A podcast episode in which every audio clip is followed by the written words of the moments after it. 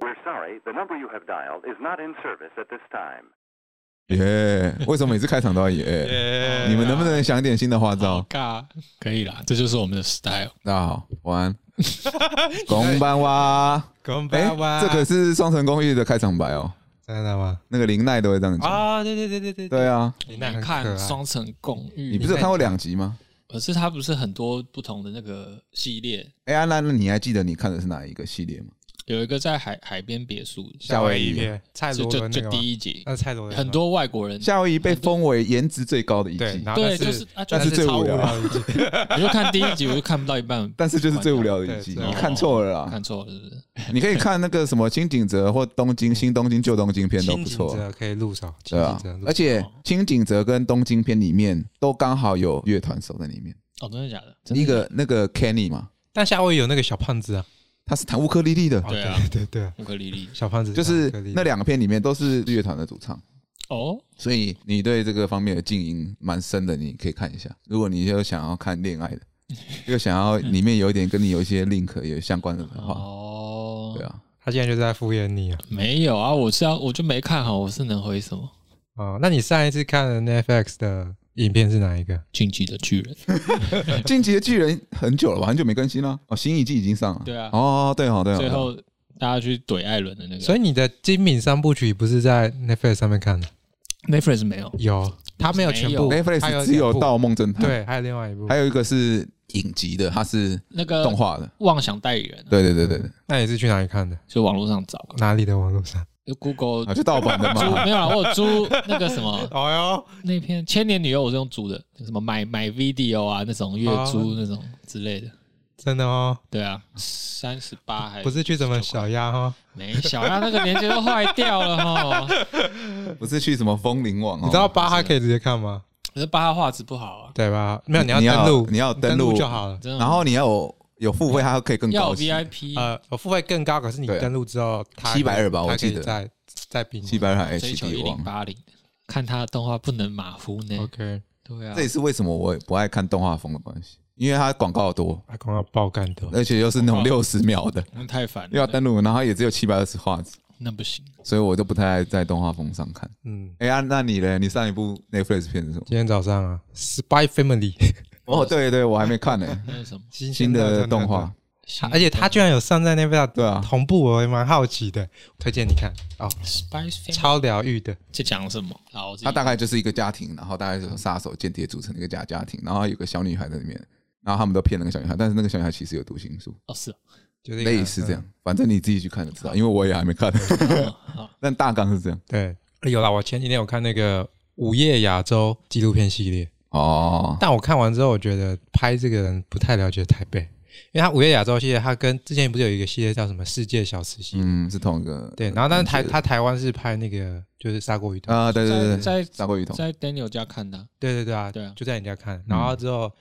他后面有个《午夜亚洲》系列，然后我是有看到泰国那集，然后飙车的那个，飙车是日本，日本哦，是 Tokyo，Tokyo、哦，我有看还有那个就是七十岁的那个 DJ 奶奶，嗯嗯嗯嗯，那你知道他台湾是介绍什么吗？叫什么？宁夏夜市的二哈珍， 他前面十就是十分钟都在介绍宁夏夜市，然后还有那个那个很有名的蚵仔煎，不知道你有没有吃过？就在那个转角处，每次都排超长的那个，你有吃过？哦，没有，但我觉得你现在是最红的，应该不是瓦珍吧？他好像就是最红的。我看着还发现那个老板他是宁夏夜市，当初还没有规划的时候是市政府先找到他，啊，然后之后他就是当成那个夜市的有点像什么管理会会长，嗯嗯然后开始规划说，呃，嗯，就因为他说是以前像是一个先驱者对啦，对，以前你像夜市，它不是在马路上面直接摆摊，它是在那个左右两侧的那个骑楼下面摆，在中间还是马路。然后之后是慢慢才规划成说，变成一个观光区。对对对，变成在中间排列可能几十个这个摊贩，然后它就变成说，它主要前十分钟都在介绍它怎么样把宁夏夜市做起来。但我觉得这个纪录片的导演是不是对台北夜生活 有点走偏了？对啊，就是我可以理解他想要制作的，就是说，哎，台湾的夜市有很多很丰富的，他啊应该是说这个他东西，他应该是以外国人角度来想，对对想到台湾对对就会想到夜市，对所以他才想要 focus 在夜市这件事情上吧。我在想，啊，你说少了少了一点对底蕴这样子。哎，我记得这类型的节目，我记得都不是同个人拍的，因为我看总导演都是同一个，啊但有可能是是像你说是他是每一集每个国家他有不同的团队啊，对执行导演对啊的概念，不同导演拍出来每个风格都不太一样。因为我刚好前阵子不是去看那个金敏的纪录片，嗯我就突然有有感，我想说，看为什么有人可以创作那个思维跟。就是真的是百百种，他那部纪录片也是有访问各个当今日本最红的那几个动画导演对金敏的看法，然后每个对他就是吹捧，然后都说就是他是某方面的先驱这样子。所以你看了很不是滋味。不会啊，我我看我觉得很屌啊，我觉得真的很屌啊、那你的口气听起来你很像，你就还好啊我是平平铺直述，哦。嗯，所以你刚才那一段是主要是想要问创作者什么东西？你要只是想就看是单纯分享他的观后感，哦对啊，看看你们有没有什么对这种创作作品的想法。我觉得你把这个问题丢出来，但是你有没有想到，你也是一个创作者啊？你除了是一个鼓手之外，你还是 p a r k e t 主持人他的主持人，之一，所以算是某方面来讲，你也是一个创作者，嗯，对吧、啊？你看完之后，你觉得跟你自己在做类似创意的事情会有会有一什么些感觉？会有一些启发、欸，你会觉得他他就是没有在做之前没有给自己设限太多。那个我记得我印象蛮深刻，他有一段就是讲帮他做他三那三部最红的《千年女优》《蓝色狂想》《东京教父》嗯，三部的制作，然后他就说那个时候金明当初做《千年女优》跟《蓝色狂想》的时候，他就在纸上写，他就是想要纸上谈兵，什么样？ 你觉得 diss 金明啊、他三部应该是《蓝色恐惧》《盗梦侦探》跟《前任女友》吧，《东边教父也蛮红，也是是最红的吧？东京教父》是我最爱，但是他一般说，因为《东京教父是它》最合大众对口味对对的啊，对因为《对东啊京教父》是比较比较合家观赏，正正向的但是其他的前三个是科幻跟脑洞是最大，我比较好奇的是《蓝色狂想》是哪一部？其实就《蓝色恐惧》啊，他它的第它一的翻译第一部哦，他的第一部，我也是第一次听到《蓝色狂想》这个翻译，我在网络上搜哦， 那我大概知道你在哪里 看了。反正英文 是 perfect 就 perfect blue 嘛，一来都是《蓝色恐惧》《盗梦侦探》跟很多很多不同的版本。好，我还没讲完，就是 你还完说蛋，什么？我买三十八元，你完蛋。我是签，我说签的女优，哦我是有买。 OK，OK 哦，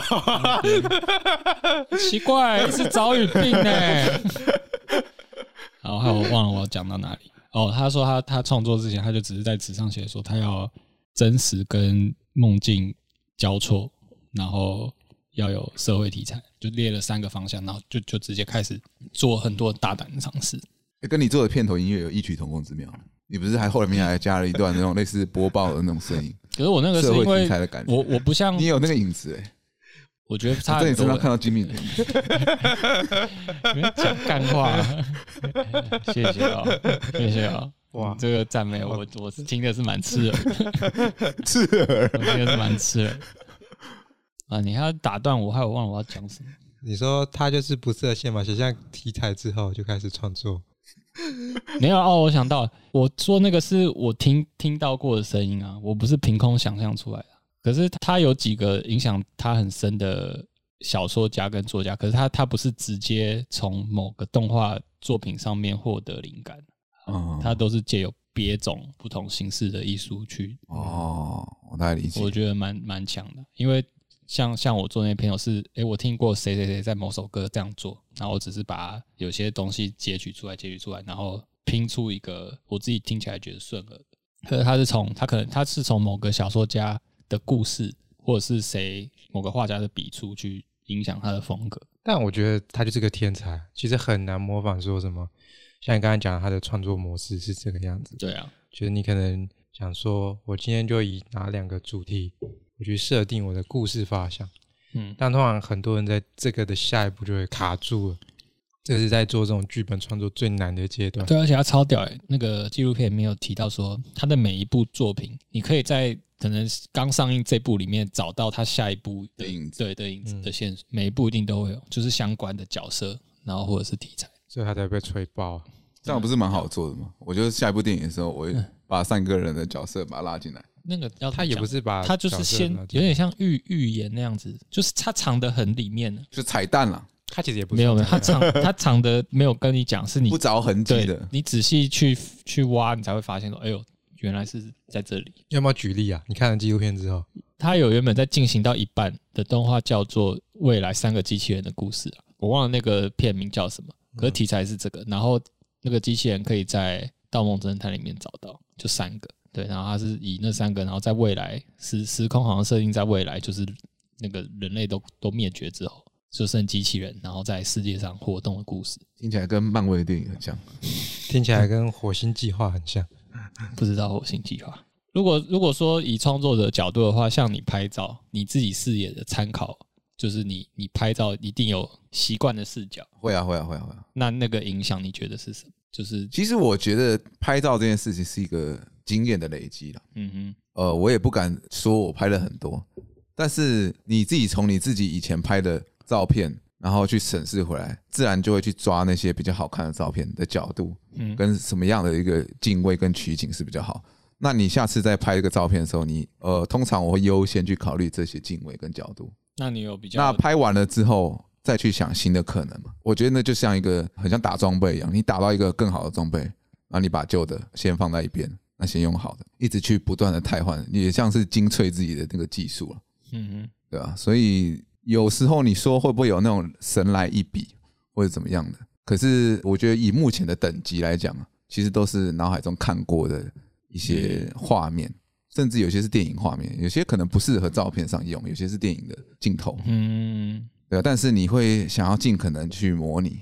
可是也要看那个照片的最后的它上架或是它成品出来之后放的位置是哪里，也会对于你拍的呃模式跟风格也会有影响。嗯，假设它是放 IG 或是放一些特别的地方，我就不可能拍一些太大景或是怎么样的，因为也可以因为吧。太小了。哦，对啊，而且我拍的比较多主题就是衣服，嗯跟 model，对吧？可是如果我主要是卖衣服的东西的话，不太可能拍一个很远的一个很大的浪景。我自己是这样啊，嗯嗯，你可以问问看我们的这个制片人。哎、你你拍人像跟拍物品，你现在有找到自己比较舒服的模式吗？因为每个人拍人像其实是差异蛮大的。其实拍人的话，我觉得 model 很重要了，嗯，对真的是 model 很重要。像我拍照其实都还算很好拍，就是不会让我太头痛，是因为我拍的那个模特，她其实本身就已经很很有个性了，然后她也会摆很多自己的动作，就是不太需要摄影师去引导的人。嗯啊，可是其实相同来讲，model 差别差异就在这，可能像我女朋友啊，或者像路人或者其他人，呃，你可能第一个服装的要求、妆感的要求，我觉得这个在先天的条件上就已经差一半的分数了。嗯再来跟取景，然后跟他的肢体动作等等。其实他如果前面这些衣服、肢体、妆容都好的话，其实在哪里拍都不会是太大的问题。哦，我个人觉得是这样。所以还是有一个专业的界限，就对。如果你的成像是要比较商业化的话，而不是像那种拍生活照，或是拍的很怀旧，或者那种哦生活随随拍的那种感觉的话，嗯嗯其实差别就在这这些细节上。因为我之前有看过一个影片，就是同一个 model 专业的 model，但他找三个不同的人，就是一个是普通人，他也不是什么业余爱好摄影师，他不是，就跟你一样，跟我一样。嗯，然后一个是网红，就专门在自己拍片、IG 的照片的；然后一个就是真正的专业摄影师。然后就给他们一天的时间，然后同一个 model、同一个地点，让他们拍出来影片之后，就是放在一个公开的地方让大家评选，说：哎，你觉得哪个是专业摄影师拍的？然后哪一个是普通人拍的？哪个是网红拍的？然后最后的结果是网红拍的，没有，不是，还是摄影师比较的照片被比较多的人知道说那是真一真真对，的，但是其实两个票数很接近，嗯，那个摄影师就有点不爽的感觉。虽然他在镜头面前讲的好像说， 哦，就是我不知道，我没想到网红，就是没想到他们还是有一 些，就讲那种很客套嗯话，可是其实你隔着荧幕就会感觉到他们其实还蛮不爽，哦因为就是专业摄影师他他有一套自己固定固定的取景的一个流程方式，可是嗯看那个网红其实很屌，就他都是用一些很很莫名其妙的方式去拍照，嗯然后拍出来的东西就是他也没有管就是什么焦对不对，他就是以一个氛围为主。嗯嗯所以就是有时候有点像是乱拳打死老师傅的概念。没但有我觉其得其实我觉得这种类型的就是这样。我觉得各行各业都会有这种，尤其是老一辈的人，他可能学院派出身，嗯，他可能拍一些照，他都有固定的 SOP，、嗯对啊对啊，或是对啊审美观老师或学校，或者说业界告诉嗯你这个要怎么拍，这个要什么角度才好。那有时候你太钻牛角尖的人，会去盲目的追求这些事对，情。没错。嗯所以以你照片成品出来就会变得很工整，太工整了。那工整到了大家觉得教科书那样子的东西，但是它不会有特别或是吸引人夺目的地就方。是路很窄啊，对啊，网红不一样，因为他每天都要想怎么样博人眼球，嗯，所以这件事情对他来讲，创意的话，我觉得可能会加分了、当然，也不是说所有摄影师都是我刚刚所上述的，也绝大多数也是在寻找创新的啦。嗯嗯，对啊，但我觉得固化思想这件事情，学院派有时候会太追求那些事情，各行各业都有、欸，就像我去你那个片场拍一样啊。对啊，你那个不是也有台艺大出身的学院体制派的，也有拍广告半路出家派的啊， 啊，两个在片场的一个执行方式就不太一样，你说导演吧， 对吧？你自己应该也也感觉出来对啊 啊，一。定都会有差很多。嗯啊，学院派的是不是就有一些特别的美感？有没有什么有趣的实例？这个就牵扯到个， 你不要挖坑给我 跳，有有挂是不是？有挂挂可多了呢， 你知道吗？就是因为现在很多业界的摄影师，他们很多基本上都不是所谓学院派出来的。嗯，那所谓学院派就是他可能是读艺术大学或相关科系出来嗯嗯的，嗯嗯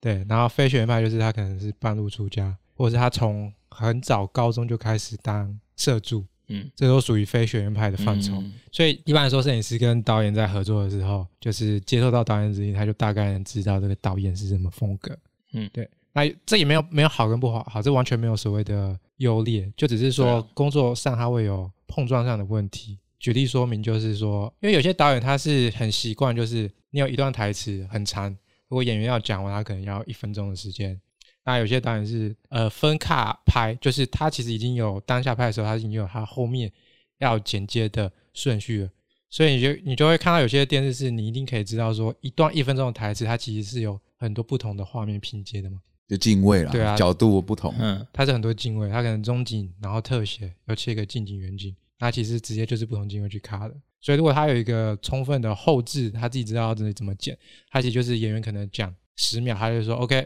没问题，然后就换下一个下一个镜位。那有些导演他习惯说，他觉得演员一定要每次都讲完这个顺畅的，就每一个镜位都要讲完。那有些导演就觉得说说不知道你在拍三小，哎，可是这个分镜不是都会大概就已经有一个雏形了吗？会啊一定会有，但是这个问题就是说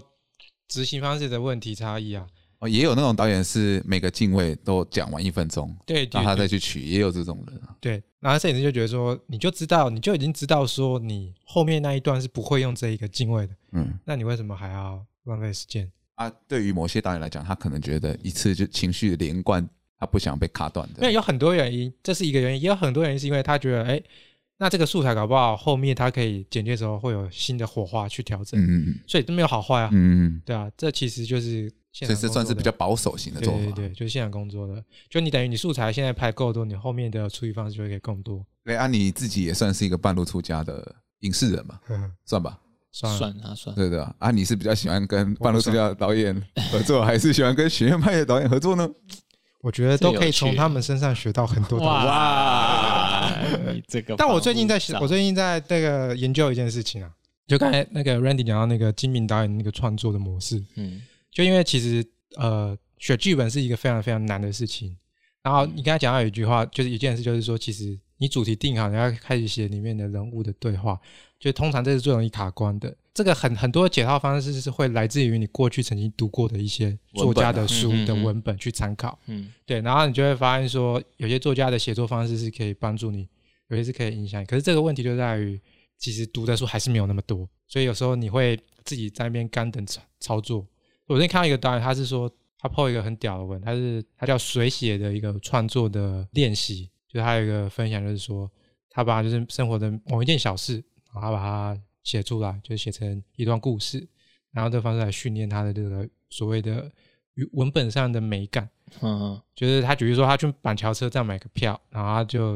感觉他觉得他遇到今天的人生中的百分百女孩，然后就写了就很一长串很有诗意的画面的一个文字。嗯嗯。我等一下转给你看，我觉得你会有感觉。哦，我觉你得的意思很屌就是，不管在日常的事件，但是去帮它变成某种你想要的色彩，这样子。对对对，哦，我觉得这，是一个很很棒的一个创作方法。我现在也在学了，嗯嗯嗯，就我觉得这是一个，因为有时候你很兴致勃勃的，你创造出了可能三四个角色，然后你前面慢慢编一些对话，可是其实你编到后面就开始无力了，嗯因为你开始没办法从不同角色的角度去帮他们写他们到底会讲出什么样的话。嗯这等这就要必须从你跟日常生活真的有在观察，嗯或者是说你的对文本观察的对文本文本的经验真的非常非常的丰富。我觉得他讲到一个关键就是观察，真的啊，我我之前我因为他他刚刚讲那些，我突然想到那个有一本书村村上春树写的，又又村上春树了，你们啊，我就是他的书迷没办法、你啊，们换个人呢？我书就看的少，没有，他有写一本身为职业小说家嘛，那本书我看了蛮多遍，因为我觉得他就是在写他身为作家的一些心路历程。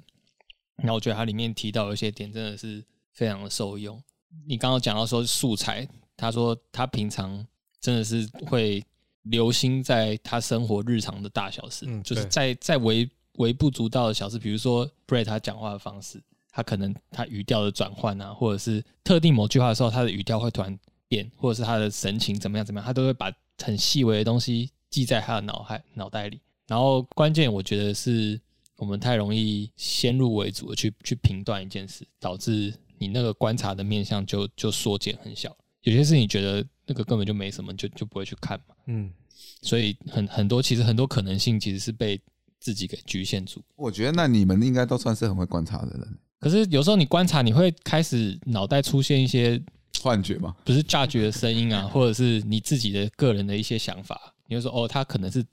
哦，就是他他有讲到说，他觉得太聪明的人不太适合创作，因为太聪明的人会想太快得出一个结论，就是这个事情应该是怎么样怎么样怎么样，这跟太聪明不一样嘛，应该是说结果论者就是他他讲的聪明应该是指脑袋转得很快的人，太想要急于什么事情应该归类于哦，就是很喜欢定义事情的对人。对对对对对对，这种感觉。那你去口算不错，因为在学那个批判性思考。我觉得口传就是这样啊，就是你不是在急着在下一个结论吗？帮我补上一季的刀啊！哦，没有，他没有在补刀欸。我说我他刚在才，他刚才说，他说不就是在学很快下结论吗？ 哎，他在，他没有在帮你补，你在帮我他在插腰捅他在捅了， 在帮你捅刀哎。收其实嘛我我觉得就是现代人也是蛮蛮多人这样啊，就是因为生活累啊，很麻木嘛，所以对于很多大小事都不 care 嘛。我虽然讲这个话，但是其实我平常也过得很麻木的生活。我也知道，就是生活上很多事情是可以放下心来，慢慢的去做啊，然后去体感受。但我都会止步于就是想想，然后就低头打手机。应该说是因为因为这个东西本来就很抽象，所以你很难再找到延伸点。嗯嗯去把它这件事情根深蒂固的连接出去，然后辐射出你想要观察这件事情的的一些因果懂，一个化学反应。我觉得要有一个这样动机耶，不然很容很容易被那个重复性给麻麻痹了。因为我今年有在一个新的地方教课，然后那家店的老板是张悬以前乐团那个鼓手，然后他就说，有时候是你没有去做一些决定，就是也也许你只是想，但是但是你没有做。他觉得有时候很多事情是你想了，你去做，然后他就会延伸出你可能没有想过的事情。他说那个东西才会一直持续的滚动下去。我懂，就嗯像我之前天气很好，我就想说，我要不要去外面晒太阳？我就是一有，直没你有不是有去我一直没晒四个我小一直时？没有做。 然后之后我终于下定决心，我就去买露营，就到华山大草原去做。然嗯，后真的就结果就开枝上叶，就是我晒伤 了。那我再讲一哎个故事啊，有一个人啊，他想说天气很好，然后就拿着滑板出去滑，滑不到十公尺摔伤了，然后就回家了。 你说的是我 吗？哎，是你吗？我那次摔超惨的。真的假的？ 对。那我最最近有开始感到这个一些小小创作的，就是动机吗？不是动机，就是有一些小通的感觉。所以我最近在看吉本巴娜娜的书嘛，那吉本巴娜他写作的方式，他是很容易从周遭生活周遭这件事去细写人物，他要跟传统书写作风格很不同，你可以推荐。嗯因为我以前就是我家下会有个阿嬷，就是她六日的时候或者是天气好的时候，她都会在那边用二胡拉青花瓷，或者是拉最新的流行乐。真的假的？对她跟我妈一样，他下他上个礼拜六在听徐若瑄的新歌，我吓死 了。你知道徐若瑄有出新歌我吗不？知道不知，道对不对？好扯哦。我也不知道，我用那个 Sound On 去搜嗯的，就二零二二徐若瑄，因为我就觉得好像很屌。嗯然后可是我看完《基本巴娜娜》，他有一本叫《微微下辈子》，嗯他是说就是一对母女因为爸爸跟小三殉情，嗯，所以以就是不敢再住在原本的家，所以女儿就先搬到下北泽去住，然后之后妈妈也来，然后就刻画说，就是我觉得这是一个很难，你现你现在发现你写作你很难写出来，就是你现在有办法把你周到，就是你就以一个你家住的那一栋附近可能一百公尺的人物给他描写出来每个人的个性跟性情嘛，就其实很难，嗯因为你平嗯常没有做这个观察。嗯哼，那他的写作风格其实很细腻，就是他会去写说，哎，转角的花店的什么阿哲书，或者是爵士咖啡厅的什么美芳姐之类的，嗯然后就每个人的都写的很明明确。嗯就是可是看完之后，就是我有一次就是，哎，上礼拜在经过那个阿嬷的时候，哎，就会突然感觉到说，如果我要写这个奶奶，换一种通了的感觉，说，哎，我可以用什么样的方式去写，嗯写他这个人的个性，去描绘他。对我觉得这其实是是很蛮有用的啦，就是多看一些文本的真的欸思考真的要各种吸收不同的领域的知识，或者是那个氛围。我最近是蛮想去学画画，就跟你讲，你要不要一起来报师大的那个推广？我来贴给你，我们可以报同一期。其实我从小到大最喜欢上的课是生科、什么生科？生科、生活科技生活科技跟你说像美术课，它有点嗯家像政课哦、不不不不，它就有点像是 DIY 做一哦，些是不是以前有一个有高中什么用木头做一个飞 机那种？之类的，或者说练习做一个灯泡或做一个台灯那种哦，那种哦那种课程啊，可能需要一点创意，然后需要结合一些科技的东西嗯去去做出这些东西来，哼嗯哼，就是有个成品的这个课程来讲比较吸引你人。都给我们画那个公园设计图，哎对啊，那个是我大学觉得最有趣的课了， 真悲哀。有一个有一个成品。对不啊，错啊，我觉得生活科技蛮好。我其实从小也是学画画，我妈每就是下课都送我去画画的嗯补习班上，嗯但我又很不会画画。应该说我的创作风格，不管是写作文也好，或是画画也好，比如说四个礼拜好了，然后最后一个礼拜要交，我永远都是最后一个礼拜的最后半个小时才开始做。这样你做得出来我前面光想，我就是想了三个礼拜，哦？就我的构思时间都很长，嗯结果都是就是要做的时候都很仓促。嗯嗯，嗯，我觉得啊，这种创意的事情去给它限一个时间，又又有一点你可能阻跟碍我一样，了也是自己会先想太多。对，因为我就我就是一定要想到说，我觉得 OK，这个真的不错，我再来做。我不会因为时间快到了，我想说，那我先做一个什么雏形出来。哦，懂。你呢？你是这样吗？我不是啊，我是一直想，然后一直没有去做 的那种人。不是要啊上课的时候嘞，我也最喜欢美术课，我美术课就是我求学时间就是永远都是最高分的课。美术课我都是先做再说，就完全不管老师说要怎么做。哎、而且我回首才发现，我美术课跟我在做口传报告是一样的，我都不是什么画工很细腻，然后用色很好那种，我都是很搞笑啊，要不然就是那种 超北然的。比如说我以前都是我们班有一个很以前有一个很黑很黑的女生，那我决定那一堂课就是画水彩的肖像画。嗯，我我那幅画就画着他在镜子前面用黑人牙膏刷牙，你操！ 超坏，你这是艺术霸凌 哎、然后就很高分，还很高分。很高分。 你超！我就画他，然后那龇牙咧嘴，然后他牙齿超白，可是在用黑人牙膏。那有人知道你在画他吗？我就应该都能知道，因为我还说，哎、你借我模拟一下。 看你超坏，对我也是走这种路线人的家，没有生气算不 错。就跟他还不错了。哦就我先跟他讲，我要我想用你当原型这样。哦，你这样，人家很不应该。那你呢你自己你现在还有音乐创作，你自己是怎么样一个创作类型？这件事卡了我很久了，嗯我也是就是想太多，然后实际尝试的事太少。呀，啊那你以前呢？就先不论现在，那以前上美术课的时候，你都是我嗯哦以前是蛮怎样开心的，以前以前其实我很爱画画，但是我都是模仿最多。就比如说那个以前不是有很多那个卡通的贴纸嘛，嗯然后我很喜欢去就是直接尽量画的跟他一模一样那种。嗯，对啊，我然觉后得只大家要都能会啊。只要能画的很像就就很开心。不是啊，我说你，比如说国高中的美术课啊，比如说限你两个小两个小时，国只要高一中幅画国高中没有美术课了吧？ 有有啊，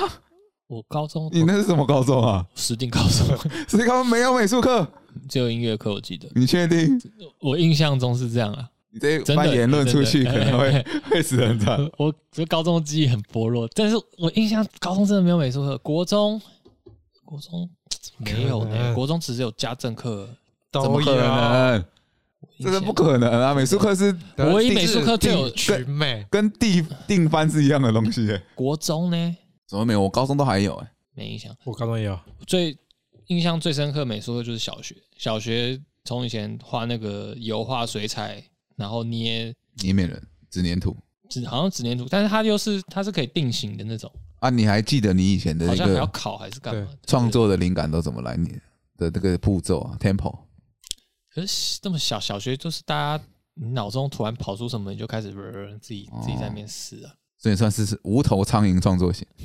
就是这个创作型第一次听过。 好像也是一种冲动。对，印象感觉还有一种叫蜥蜴 断尾创作者， 断尾求 生，断尾求生者这是最后一秒在教的，没有了。那我我我，你要这样子， 就是随便 用用用几个铅笔，然后勾了几个线条出来。老师说：“为什么你只画这样？”哦，我画的是素描 画，那很屌哎、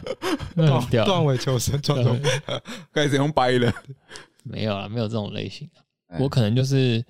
模仿最多，哦我，就是模拟模会借用就是参考别人的一个作品来去嗯激发你的灵感，对我都是看到某个，我就哇，这个很有感觉的，然后你我就很会想去去试着把它实现出来，对对对对然后去完美 copy。对对，哎，你很适合去当那个假画的做假画我的，会觉得哎，我如我是那个，如果我是黑子篮球里面的角色，我应该是黄赖。赶快给你说，那今天时间也差不多了，那就有请我们 Randy 做嗯一个结尾的对联吧。除了这个 Q，哦，好期待哦哦， ！Randy 一定会做很厉害的对联， 哇，你把我捧得高，我要跌对联落之了两王，句话就好了。两句话嘛，快快快快新创作再来，开心创作， 是苏巴拉西， 是吗？好，他接了一个苏巴拉西就这 OK，样开心创作，斯巴拉西，谢谢大家，晚安。安。